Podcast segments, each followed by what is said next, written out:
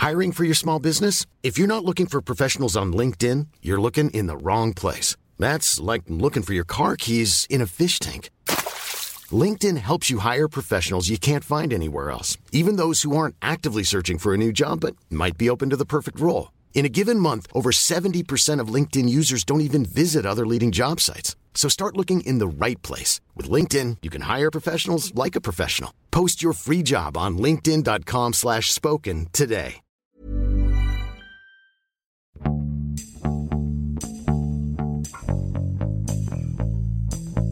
欢迎收听《艺术有毒》，我是 Sammy。这一届十三届瑞士巴塞尔展会其实还正在进行当中。那么这届比较特殊的一点，是因为这个巴塞尔的这个博览会是在疫情之后完全恢复正常的第一次展会。那其实从各种媒体报道里都提到了亚洲藏家的比例明显增加，然后第一天 VIP 甚至有到百分之三十左右的亚洲藏家。那么这个三十是来自于 Bears Facts Newsletter，这个我们之后会再提到。同时在 R Newspaper 的报道里也提到美。国藏家的减少和亚洲藏家能见度变得很高，不过呢，就是不少媒体也很谨慎地报道了这一次巴塞尔艺博会在 VIP 日的销售情况是非常保守和缓慢的。当然，在现在全球经济形势和五月纽约拍卖成绩不尽人意，都是这一次巴塞尔开幕之前的大前提。嗯。这次我很高兴的欢迎两位嘉宾，两位嘉宾其实呃，其中一位郑书，郑书之前是上过我们的艺术有毒的节目，呃，郑书是四喜美术馆的艺术总监和创始人之一，也是某蓝筹艺术家工作室亚洲客户的负责人，同时也是一位资深的艺术顾问。嗯，大家好，很高兴再次来到艺术有毒。然后另外一位嘉宾很高兴是我很好的朋友蒋路阳，蒋路阳是 Bears Facts，呃贝氏易讯的总裁。那么我这里稍微的简单介绍一下贝氏易讯。贝氏易讯呢，Bears Facts 是由纽约的资深艺术顾问 Josh Bear 亲自撰写和出版的艺术界重要的资讯简报。从1994年开始，一贝氏易讯凭借着这个 Josh Bear 在艺术界的深度介入和独到的观点，逐步成为全球艺术界人士最为信赖的艺术资。源来源之一，呃，那么其实对于就是在对于艺术市场很了解的听众朋友来说，Bears Facts 应该是一个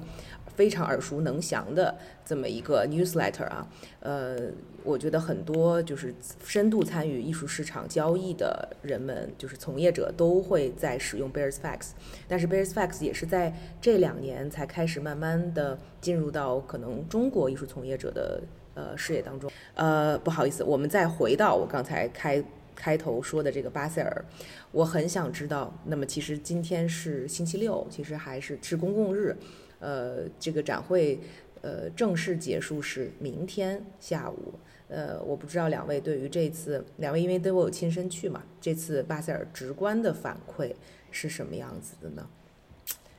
对于销售热度啊，还有比如说对于画廊带来什么样的艺术品啊，有什么特点和 COVID 之前有什么样子的变化？我不知道，呃，我们的老朋友郑叔，你要不要先我去年也来了巴塞尔，就是那个其实是疫情之后的第一届，然后那一届呢，但是很多媒体，呃，这一次说，呃，这个是疫情之后第一次完全恢复，因为上一次就是亚洲几乎没有什么人来。尤其是中国人呢，藏家出席比例非常非常的低，但是上一届北美藏家非常多，所以我在想，他们这次说哦，这次北美藏家的比例降低，可能是在跟去年那一届比，就是去年那一届确实是，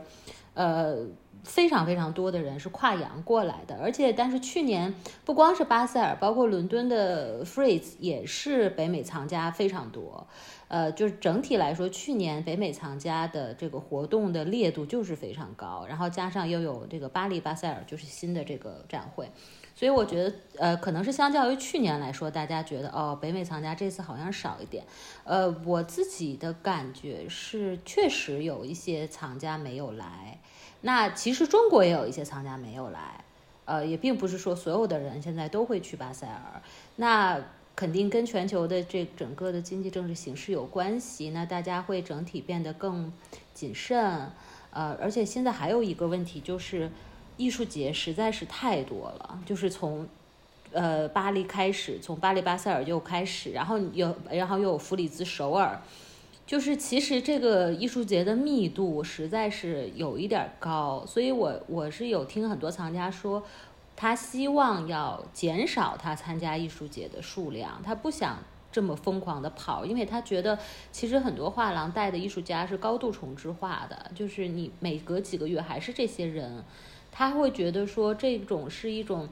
呃，艺术消费上的一种策略性的不断在推进你，让刺激你更多的消费，但是其实并没有给你带来什么实质性的藏品上面的更新和提升。所以他是想说，我我我尽量的就是要减少我去艺术节的，我只选几个对我来说最方便、最舒适、最有效的艺术节。那其他的他可能就是用 PDF 来看一看。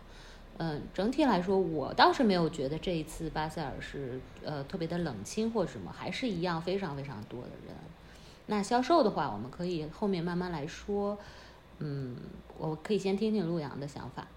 呃，好，谢谢。首先感谢 Sammy 的邀请啊，第一次来这个听了很久的这个播客了。然后刚才也呃，我也听了郑书的这个翻译，我觉得很多感受很相似。第一就是我们提到这个亚洲藏家，呃，确实去年那一届呢，我也去了。我觉得去年呃，可能。因为那个时候还有很多亚洲的藏家，就是尤其中国的藏家，绝对是数量是少了很多。包括欧美的藏家呢，那个时候感觉很多欧美的藏家，尤其从美洲过去的，有一种就是疫情结束，有一种报复、报复性夏日夏季旅游的这样的一个以巴塞尔作为一个开端。那这次我第一个感觉，我在呃巴塞尔其实这次待的比较短，就是头两天的 VIP 的开幕的时候去的。呃，我整体的感觉呢是觉得，就是欧美的藏家相对来说，因为有去年的这一轮之后，他们相对来说已经开始慢慢在恢恢复到。哎，过去的这样的一个频率哈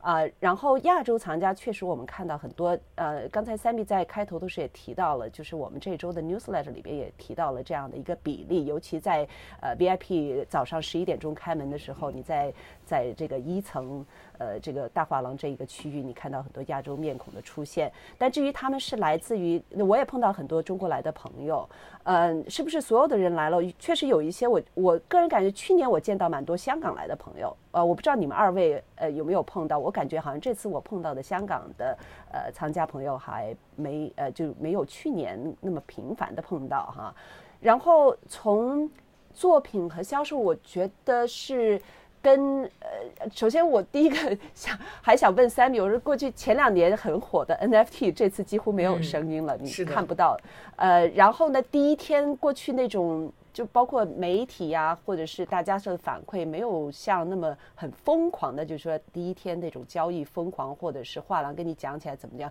就有一种我觉得反而恢复感觉更理智一点。我不知道你们有没有这个感觉。是，我觉得慢了，就是明显感觉慢了很多。我觉得这个节奏的节奏的放缓，我觉得肯定是跟人的心态有关系。就是其实我我是感自己感觉，因为我做艺术顾问，然后嗯买卖交易，最近几年就是其实，在前两年吧，主要就是前两年，我觉得整个艺术市场的状态其实就是在一种，我不能说它的癫狂状态，但是就是有点儿。神经兮兮的状态，你知道吧？就是不太就跟不要钱一样，然后会经常听到，像去年，包括是我都听到很多，尤其做顾问的朋友会说啊，我就第一天忙的我就在抢，替我的替我的藏家在抢作品。然后今年我我整体感觉，我觉得大家是比较理智，就是相对来说冷静或者更谨慎了。跟经济大环境有关，跟艺术市场有关，跟这个呃 post covid，我觉得都有一个综合性的一个关系吧。呃，我其实今年还是怀着一个，就我一开始去的时候，我还是保持着前两年那种状态，就是你知道吗？撸起袖子赶紧干的那种状态，就是赶紧，然后就是各种催，作品单还没给我。但是我今年发现一个很有趣的问题，有很多画廊其实就是没有作品单。就是呃，往年有作品单的画廊，今年告诉我说，我们到场上，你来场上看吧。就是，呃，当然他会给你发一些作品，但是他会说，我们有其他作品在场上，你来场上看吧。然后他会跟我讲说，嗯，今天 VIP 首日场上所有的作品，大部分都是 available 的，就是如果你要买，是可以买到的。就是这种是。比较少见的一个状态，就是前两年基本上，而且我不是去的最早的那一波人，就是我因为我住在苏黎世，然后我去巴塞尔，我应该是呃下午一点左右到的，就是我不是十一点钟到的，所以其实最上午最癫狂的那个那个上午我没有在厂里，但我一点多钟去的时候呢，我依然发现就是厂里很多人跟我说，哦，你你的这个作这我们厂里的作品还大部分都是可售的，那。你你你只要告诉我你是可以买到的。还有一个就是形成一个鲜明对比，就是一方面有些画廊没有作品单，他让你来场上看，然后，呃，看看在场上能够发生什么。还有的一个画廊就是给我巨长的作品单，就是上百页、几百一件作，就是让你觉得有一点非常，就是这是跟个拍卖图录差不多了，快，就是那种感觉，就是。也会让你觉得哇，这是这是怎么回事？然后我看阿奈上面其实也报道了，他报道他说就几个蓝筹画廊，他们的作品单有的达达到了二百多页，呃，而且还有很多作品是他们作品单上有，但是你就可以想象，就他作品单上有，但是他不在场上。那这个其实就是画廊把他自己可售的东西基本上能放的全放上去了，就是你能够感觉到之间的那种想要交易的这种热切。这种热切其实是我在前两年没有感受到的，就是前两年的热切更多的是来自于买家的热切，但是这回我是有感觉到卖家的这种哦，我要，我要，我要，我要卖，就是你你你挑吧，你你看你喜欢什么，就是他会给你，起码态度上是这样的。当然也不是说你想买哪件你就能买哪件，你像 House Worth 那个 Nicholas Party，很多人问，但是。很快就没有了，然后第二天就全部换掉了，找都找不到了，就那张画就不在了。然后还有高古轩的很多作品也是，就是你你你稍微便宜一点，比如一百五十 K、两百 K，你去你第二天你说我再去没有了，这件作品就就是它已经撤掉了。所以你说它销售好是不好呢？就是一方面是态度上有转变，但是一方面如果我们真正说到销售的话，我们可以等一下再细说。我是认为销售还是可以的，并没有呃像大家说的那么悲观。哎，那像郑叔你刚才说的这种，就是提没有提前发 PDF 让你现场来看，你觉得这是画廊的一种 strategy，就是说是策略，销售策略，还是说是因为什么其他的原因呢？嗯，这个我就真的不是很好说。我是觉得说有一些画廊他可能喜欢这样，他可能就觉得说我要在场，我不想要提前销售，因为现在还有一个问题就是你提前销售出去的作品跑单的问题也是存在的。就是你，我觉得这个，呃，你提前你说你 PDF 之前大批量的 PDF 销售，以前是这样，如果我 PDF 销售出去了，我一件作品后面可能排着五六个人，那一个人跑单，我后面再找，对吧？我一个顺序往下拉，我总能拉到，就是它后面排着非常长的 waiting list，这是我们之前经常听到的嘛，就一件作品后面有非常长的 waiting list，那。现在我我在想我的想象啊，我自己的推断，我不不一定有，我觉得有可能是因为这个 PDF 销售能够给你带来的可靠度在降低。那么就说这件作品你你在 PDF 上销售出去了，但是，呃，可能到最后交易没有达成，那你又错过了场上的一个非常好的 window，那这不是一个非常大的。嗯，就是不太好的一个状态嘛。那你当然你可以回去说啊，我再回去捋啊，或者是什么。但现在有可能之前你身后排着十几个人，现在可能就排两三个人。就是我觉得可能是这样的一个环境的转变吧。但这可能是我的推断。但我确实是今年我第一次看到有些画廊，就是你来场上看，我有很多东西是可以给你看的啊，虽然不在单子上，嗯。陆阳，你说什么？嗯，PDF 这个问题呢？因为今年年初的时候，我一月份去新加坡 RSG，然后三月份去香港巴塞尔，然后其实都跟画廊和藏家都讨论过这个问题。当时为什么会问到这个问题？是因为前两年涉及到疫情，大家的这个旅行都会受限制，所以呢，画廊就是做了很多的在线下的呃这个线上或者是这种呃信息交流方面，所以 PDF 很多藏家像我。甚至问过很多，尤其年轻藏家，他们买作品是通过很哪种方式？真的是有年轻，尤其是年轻的藏家哈，买作品是通过看了 PDF 以后。那我在猜测，有一种可能就是一个是这次参展的这个画廊呢，他们事先也会知道，就是说很多很多藏家表示也会要去到，因为毕竟是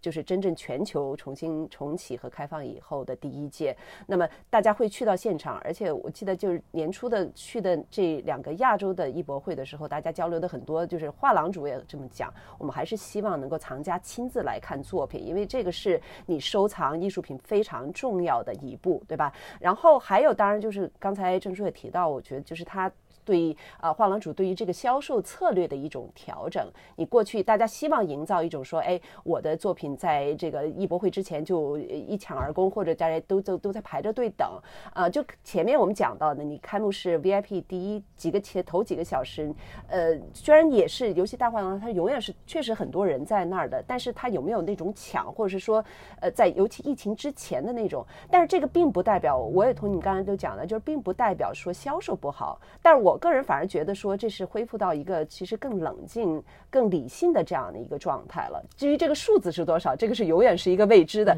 可是我在看，就头两天这个 VIP 之后，包括像传统的这种艺术媒体的报道那种气氛哈，过去会当天晚上会出一个长长的单子，哪个画廊卖了哪个创了可能记记录，甚至之前在画廊，你记得就是在出这个价格表的时候会提到一个区间，因为这个做法其实价格的区间一般来说是在拍卖行的 catalog 画画廊。里边才呃这个这个画册里边才会去做这种方式，对吧？但是现在现在你再看这一件，你就这种情况就比较少了，呃，而且就是确实你我们问到，包括我自己也去询过价，很多画廊他会告诉你哪些都在，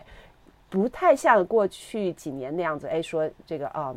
甚至有些画廊他不愿意告诉你价格，说我们前面已经排了很多人了。嗯，我觉得这个是确实是很明显的一个变化。对对，哎，其实我刚才还挺想问两位，就是刚才郑叔说你觉得这个销售不一定很差哈，但是我后来又觉得，包括很多媒体报道也说了嘛，就是顶头你刚才提到的几家画廊，其实都是顶尖的画廊的那个，就是头部部队那四家五家，他们可能在一起。总和的这个销售的金额可能占整个巴塞尔的，我也不知道多少，我觉得可能有个百分之五十甚至以上，啊，就就是很很恐怖的一个一个是一个数字。所以你说从这个角度来说，当然可能销售情况是不错的，因为这四五家画廊他们永远都卖得很好。那对于其他的这个参展的百分之九十的这些画廊，他们的销售情况，我我我我可能是。我自己有去问一下啊，就是这种中型、小型参加巴塞尔，呃，这这个这个画廊，可能他们觉得可能跟前两年相比，其实销售情况是没那么如意的。是，我觉得就是你有了解这个。我我我我同意你说的，就是其实大画廊，呃，就是如果大画廊你都已经就是蓝筹顶级画廊，你都看出他们态度上的变化，那你其实，在底下的那一定是非常大的。一个市场上的转变，就是大画廊在针对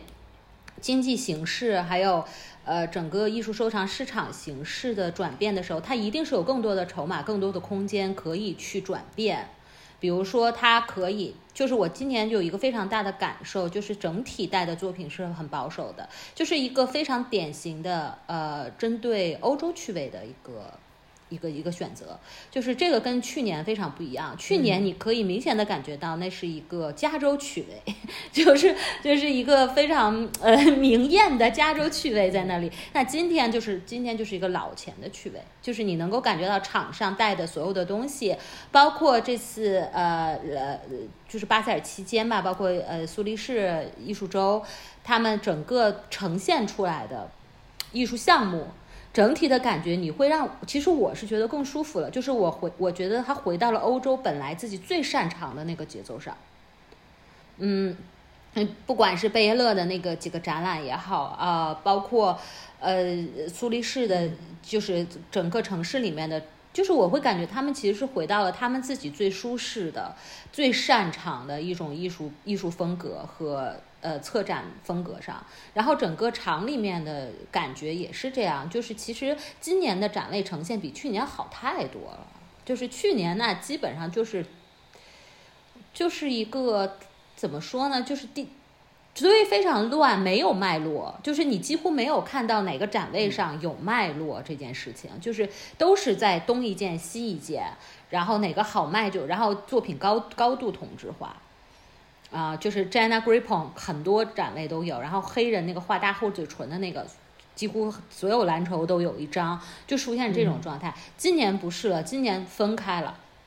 就是这些大画廊，他一定说哦，面对了这个，比如说这个更激进的投资性的收藏者的这个退去，我转变转变我的策略的时候，它是有更多的空间，它有更多的货源，它可以重新回到他自己更舒适的那个区域，或者说他以前很熟悉的区域。但是中小画廊是没有这个优势的，所以我就觉得说，有的时候中小画廊的最大的困境就在这里，就是当你看到蓝筹画廊这样做成功的时候，你跟着；但是当蓝筹画廊他觉得不行了，我可以掉头的时候，你调不过来了。所以就是他他的一个困境就在这儿，所以我就是二楼嘛，二楼就是中生代这个地方，中生代这个地方是今年我觉得可能受冲击比较大的地方，就是呃，一般就去年二楼是最热门的啊，基本很多藏家来都是我先逛二楼，然后差不多下午了，我到一楼去转一圈，到一楼我主要是看看都有什么大货什么的，但是其实大家的主要的核心是我要在二楼。那今年我是觉得二楼可能确实，在销售层面上可能有一些问题，就是在有一些画廊上，它可能确实有一点费劲，不像是往年。呃，而且我觉得这也有个心理落差吧，就是往年上就最说实话，去过去几年日子太舒服了，就是他们可能就是往年的那种心理落差，觉得哎怎么回事儿，怎么？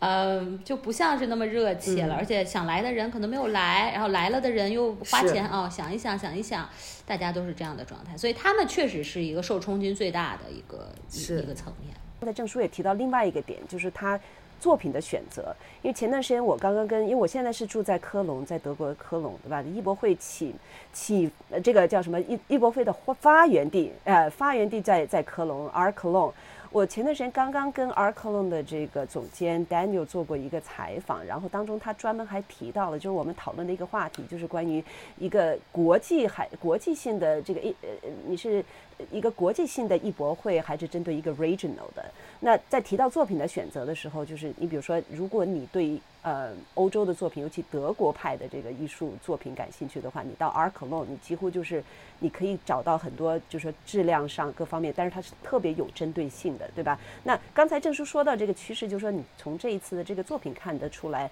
那我觉得这个也应该，我我当然我不知道这个最就是销售的具体的数字，但是从质量上来讲和体验上来讲。肯定是跟就是五年前、十年前时候，我觉得是特别不一样的。但是这代表一个趋势吗？就是它会，但是从买家的角度，呃，刚才郑叔你们俩都提到二楼的这个画廊，其实我还挺想跟你们二位探讨一下。因为我十一点钟进去的时候，我们先从一楼开始呢，就还没来得及上二楼。那个时候我感觉就是，呃，好像亚洲藏家，因为我过去上几届。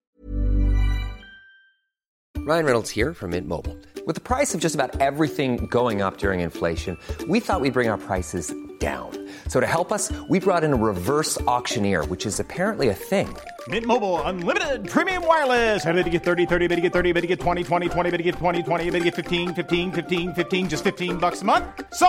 Give it a try at mintmobile.com/switch. slash $45 up front for 3 months plus taxes and fees. Promo for new customers for limited time. Unlimited more than 40 gigabytes per month slows. Full terms at mintmobile.com. Many of us have those stubborn pounds that seem impossible to lose, no matter how good we eat or how hard we work out. My solution is PlushCare. PlushCare is a leading telehealth provider with doctors who are there for you day and night to partner with you in your weight loss journey. They can prescribe FDA-approved weight loss medications like Wagovi and Zepbound for those who qualify. Plus, they accept most insurance plans. To get started, visit plushcare.com slash weight loss. That's plushcare.com slash weight loss.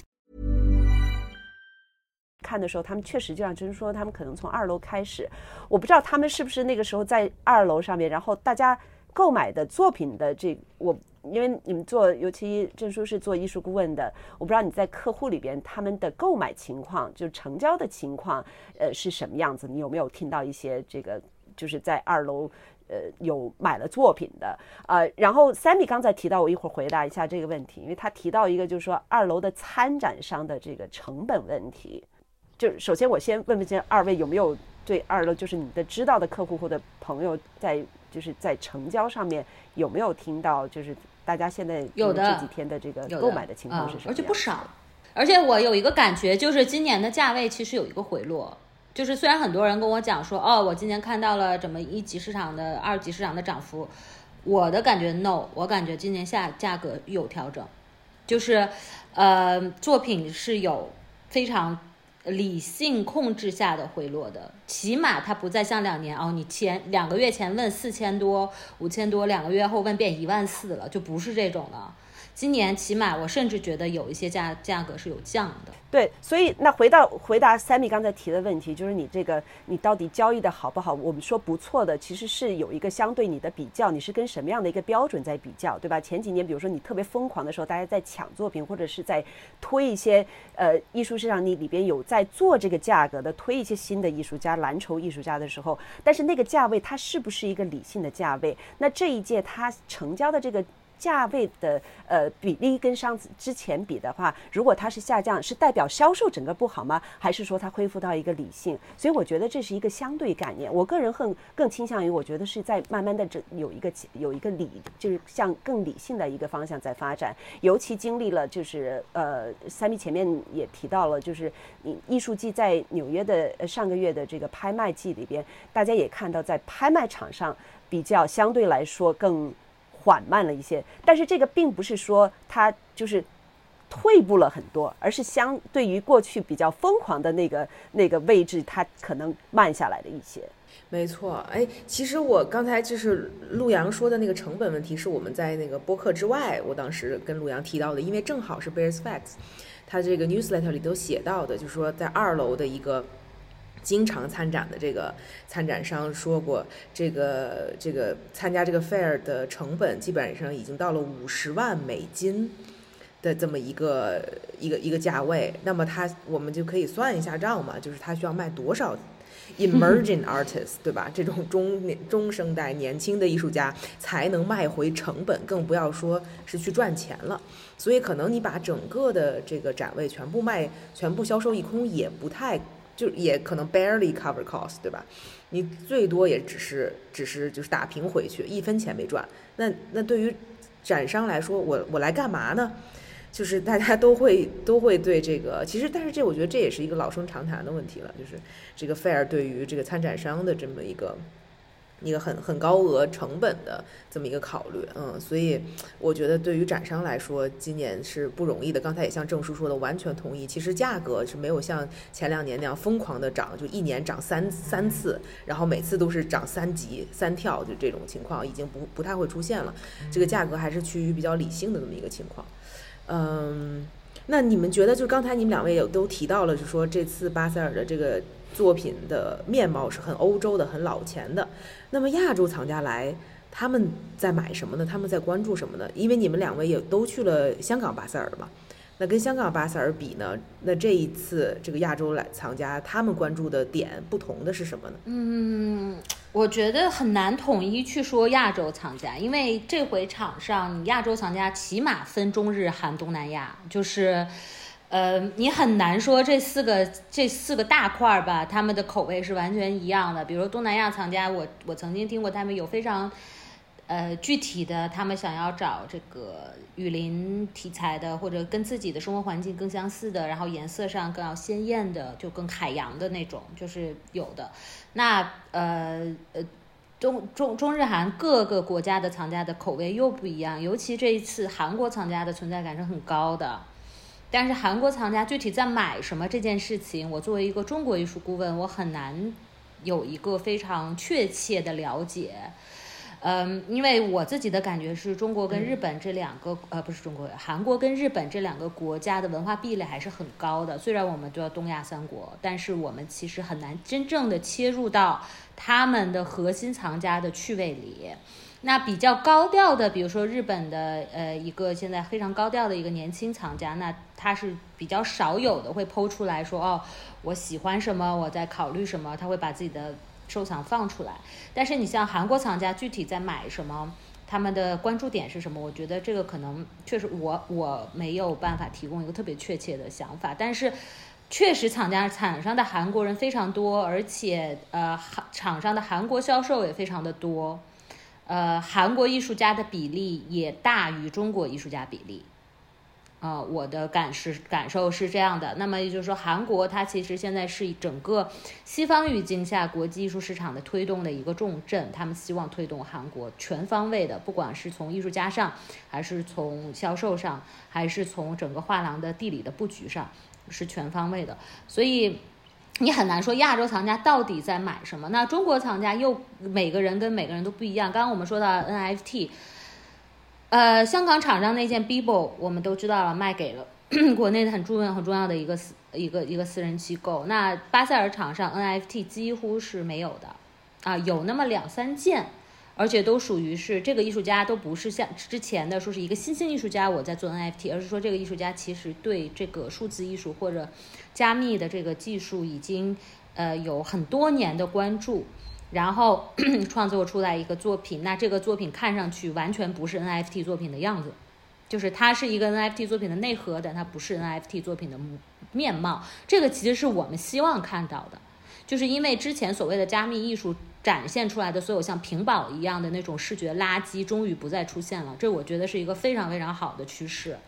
就是我终于没有视觉污染了这一次。然后就是它，但是你不能说它的这个概念是过去了。我认为这个概念还存在于某些艺术家的创创作中，只不过他用更，呃。重复更不是重复，更丰富、更深刻一点的手法在表现，但是它的面貌不是数字艺术的面貌，所以这个品味其实是蛮蛮大的一个转变，就是你很难在巴塞尔上看到像亚洲藏家所追捧的那种，呃呃视觉这个感染力非常强的作品，尤其是这一次，我觉得大家总体回复到了更优雅、更含蓄。嗯，更需要门槛去了解的这种艺术、艺术门类和艺术面貌上，而且呃，中国藏家我知道去的，呃，也买的不是大家所想象中中国藏家会买的东西。就我这回所听到，我这回所听到的，一般就是大家觉得说，哦，中国藏家这个可我们可以，之前你知道画廊他们的 strategy 会说，哦，这个 I think Asia buyer can buy，就是亚洲藏家可以买，但是我觉得他们。现在所有的呃亚洲藏家会买的东西，这种销售策略应该是失效的。去到巴塞尔的中国藏家是有这个热情，也有这个能力去好好的花时间去研究什么是好东西，什么是你在跟我搞笑呢？就是他是有这个分辨能力的，他可能有很多的因素的纠缠，但是他是有这个分辨能力的。所以我所知道的艺术家买到的东西还是不是那么。固化思维的亚洲艺术家会买的。其实我就是香港的巴塞尔，我也没有觉得。我觉得就是今年的香港巴塞尔比往年的香港巴塞尔变化非常大，就是它的气质上是有变化的。往年的巴塞尔就香港巴塞尔那种商业性，那种纯粹的为交易而制造出来的风格，这次香港巴塞尔是没有那么严重。啊，我觉得可能大家都还处在一个不太确定市场到底是什么样，我们来试一试的状态。那我既然要试，我们有一些有一些画廊说，哦，我们拿出好作品来试一试，我们来看一看，包括香港整个的艺术整个体系的这个，包括这几个大的馆的建立，我觉得都是有关系。其实气质上是有变化，所以我所了解到的，这仅仅是我所了解到，此次巴塞尔的中国藏家买的东西，我个人认为不是像大家所想象的那种，也不是像很多画廊所想象的。就是哦，这个我是要卖给朱亚九藏家的，no，不是的。呃，正叔说到这个中国藏家的话题，我觉得有必要我们探讨一下，因为大家一直说中国藏家，尤其你要看英文的报道，一说中国藏家，呃，因为我经常跟我这个非中国的朋友会要去强调这个概念，我说你们就是看中国关于中国藏家的这个，呃，你不能去把它一概化。就现在我们讲中国藏家，你要分就是两个大的 group，一个是。还在就是住在中国的本地的这个厂家，还有就是分散在他其实已经不住在中国的。然后另外一个分就是分类的，我觉得就是像郑叔这样的讲，刚才讲到你去到巴塞尔的中国藏家，像这次我们也碰见很多，那都是已经是去过很多次巴塞尔的，相对来说他们在收藏的这个这条路上面已经是走了一段时间，已经成长和学习了很长时间。很多人也有自己的这个非常成熟的，包括美术馆、私人美术馆的收藏。啊，而且我我是。觉觉得说有一个就是起码因为在同时进行嘛，就巴塞尔的期间，国内的拍卖在进行，就嘉德在进行他的三十周年夜拍，所以就是其实你可以看到明显的曲位的变化，所以你很难一概而论说中国藏家是什么样的。在中国藏家疯狂的拍季新，呃，在在在追逐中国的八九十岁，呃，不是八九十八九十 年代后面的这个新新新兴的这个艺术家的这这一群藏家，跟在巴塞尔买东西的藏家其实是有比较大的区别的，在艺术的筛选上和认同上，大家讨论的话题也是有非常大的区别的。就是，所以我我现在是有感觉到两种不同不同类型的藏家在中国同时的存在，就是当然这里面有重合啊，当然一定有重合，就是在拍季新的，也有在巴塞尔买东西的，那呃在巴塞尔也在巴加德上买，但我就能够感觉到大家愿是愿意为什么东西买单这件事情，其实现在是有一个很大的差异的。尤其是当你把季新的这个价格对比二楼画廊的这些国际艺术家的价格的时候，你就会觉得这对你的价值观是一个蛮大的冲击，就 是就是，嗯呃，这个价值是怎么出来的？呃，大家是如何去定价的？但是呃，这个市场如果是真实的，那么就是说，确实有一堆有一群藏家在追捧以这个价位的艺追捧这个价位的中国内循环艺术家。那还有的就是藏家说，哦，那这个价位的呃艺术家如果是内循环，我就不考虑，我就考虑其他的。所以大家的整个的价值观的选择，我现在是觉得是差异很大很大的。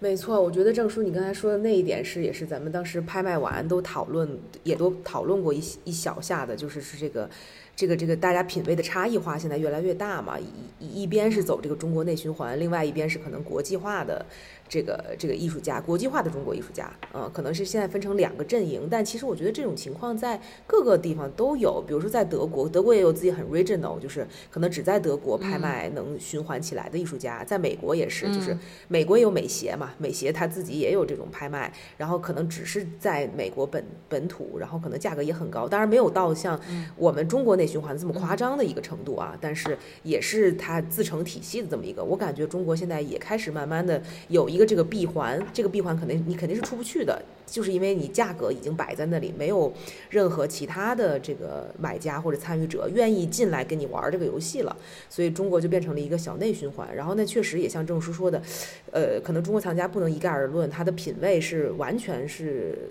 满分裂的，其实是两种不不一样的不一样的这个。然后正好对，正好刚才郑叔说到这个拍卖。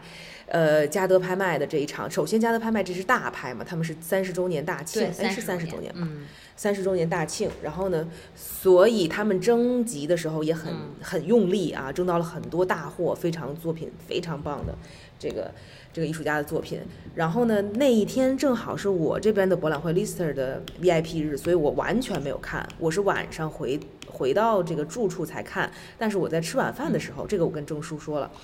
跟我隔壁的人在聊这场拍卖的时候，我当时心都慌了。他们他们在说说完蛋了，这个这次拍卖完蛋了，这就是一个捡漏专场哈。然后呢，所有这个艺术家完全滑铁卢。然后我问怎么了，怎么回事儿？他们就说这次嘉德，比如说什么 Lucas Aruda 的这个作品也是低于呃一一级市场的价格出售的，等于是捡漏。然后什么嗯 Daniel Richardson 呃就是。艺术家也是什么流拍，然后还有什么，好像还有还有什么样子的作品，我忘记了。Party，嗯呃，巴塞利兹巴塞啊利兹，啊，Nicholas Party，巴塞利兹，嗯，对，这些价格都是很低的，很低的，基本上都是比一级市场还要低的价格。然后又觉得本身这个作品的面貌又是上乘的，这是我就是隔壁隔壁的这个藏家这个顾问在他们在聊天的时候，呃，我我我我在问他们的时候，他们这么回答的，他们就说，哎呀，这个字真的是惨啊，好惨啊，所以我就非常忐忑的回去说要看一下拍卖。结果我一看，我说，哎，这个成绩很 OK 啊，完全 OK 啊，正好证书这个时候我们就。我们的小小小小 group chat 就开始聊起来了。证书就说：“你们看没看拍卖？这次拍的这么好。”啊，我就开始就问我说：“哇塞，真的是不同的人的这个 perspective 完全不一样哈，大家关注的点完全不一样，所以得到的这个讯息和最后的感感受就是完全不一样的。我举个例子，你刚才说到这个，因为你刚才说了几个呃，这几个艺术家在嘉德的拍卖，就是你你你这个拍卖场上，就是他在哪个区域去拍什么样的上什么样的上拍作品，其实就你刚才三米你讲到最后，大家对于这个结果的看法非常不一样的，就是证明就是讨论的人他本身来自于的来自的背景其实也不一样。我记得当年我们住在香港的时候，我当时很喜欢一位韩国艺术家，女性艺术家。然后当时我在佳士得工作，我们的日拍里边有过她的作品。然后呢，因为我们是员工，你就不能去拍，你就只能放 absentee bid。然后后来我没有拿到那个作品，然后就开始去找这个作品，找他的作品，有意识的找。我还没想到呢，在德国的一家拍卖行找到有上他的作品，然后你就会想，就因为他的拍场上很少会有亚洲艺术家，所以几乎就我们电话竞拍，没有任何人跟我们竞争，然后我就拿到了拍到了他的作品，而且这个价格比他在亚洲一级市场和二级市场的价格都要低很多，所以我觉得这个其实呃，就是在。可能在他代理的画廊，亚洲的画廊会觉得说这个是个对他的价格会是一个很失败的。可是，呃，对于藏家来讲，哎，这个就是你信息你在在不同的区域去寻找了，对我来说就是一件很好的事情。所以我不知道跟你刚才说的嘉德这个情况，我觉得在某些方面是有点相似的。我突然想到这个，我觉得这个有一个区别，就是像巴塞利兹这种艺术家 跟这种新兴艺术家，我觉得有一个非常大的区别，就是巴塞利兹他其实是大师级艺术家。而且就是他的藏家基础是在国际上是顶级藏家基础，不论是收藏是机构收藏还是私人收藏，它背后其实是有忠实的藏家的群体在捧着它这么多年。所以我觉得有一个区别就是，我经常我也在国外的小拍买中国艺术家作品，就是弄一个这个信息差嘛，这个是 是存在的。但是我觉得像巴塞利斯这种艺术家。对拍成这样，就只能说是滑铁卢，就是因为他没有他没有办，我觉得问题就是扎德他没有办法调动巴塞利斯背后真正支持他的这这些藏家，就是加德的触手没有伸到这些这个资本群里面，他没有伸到这个藏家群里，他调动不起来这一群钱来为这件作品买单。还有一个问题就是这件作品来到中国市场以后，他。在中国市场上去露面，然后呃，其实藏家呃，尤其是国外的藏家，不论你的货有多好，他都会认为，有的时候我会觉得会有一种不平等的想法，他会认为说，中国艺术上出现的大师作品一定是普通作品，就他不认为这是一件好作品，他们会认为这都是我们当时倾销过去的，那我倾销过去的东西，我为什么要买回来？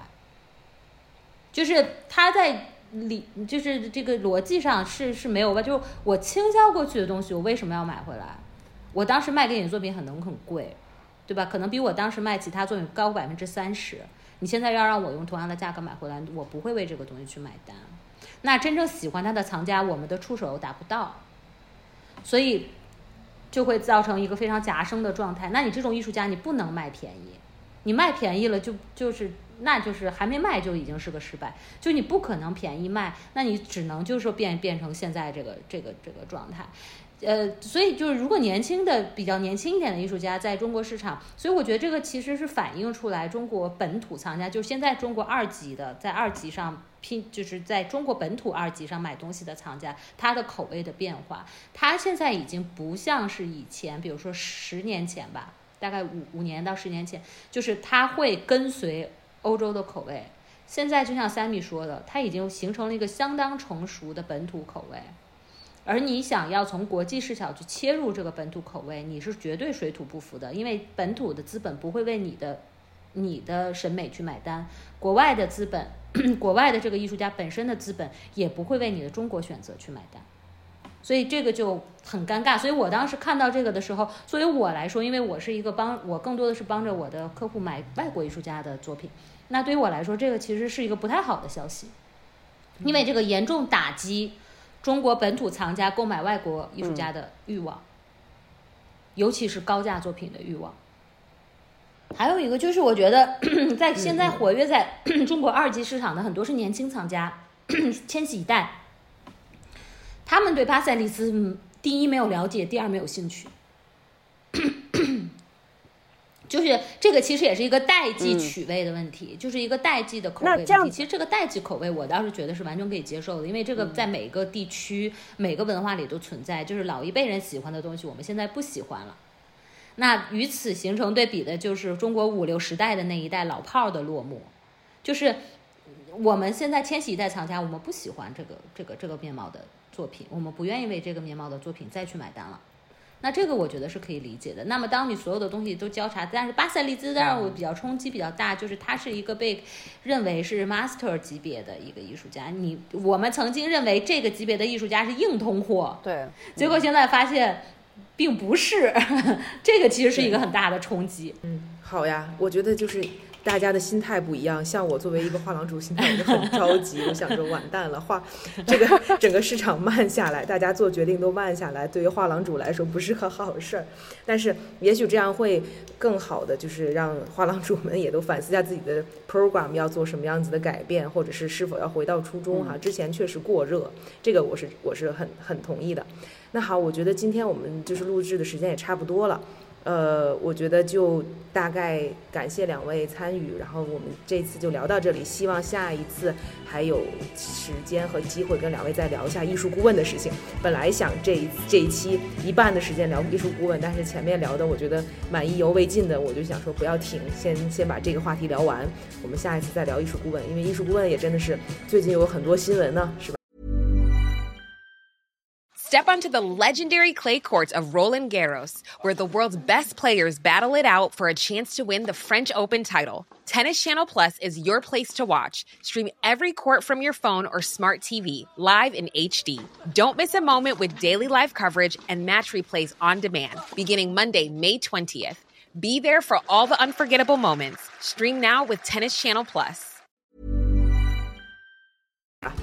所以也可以专门再聊一聊。 好，那就先这样。好，拜拜。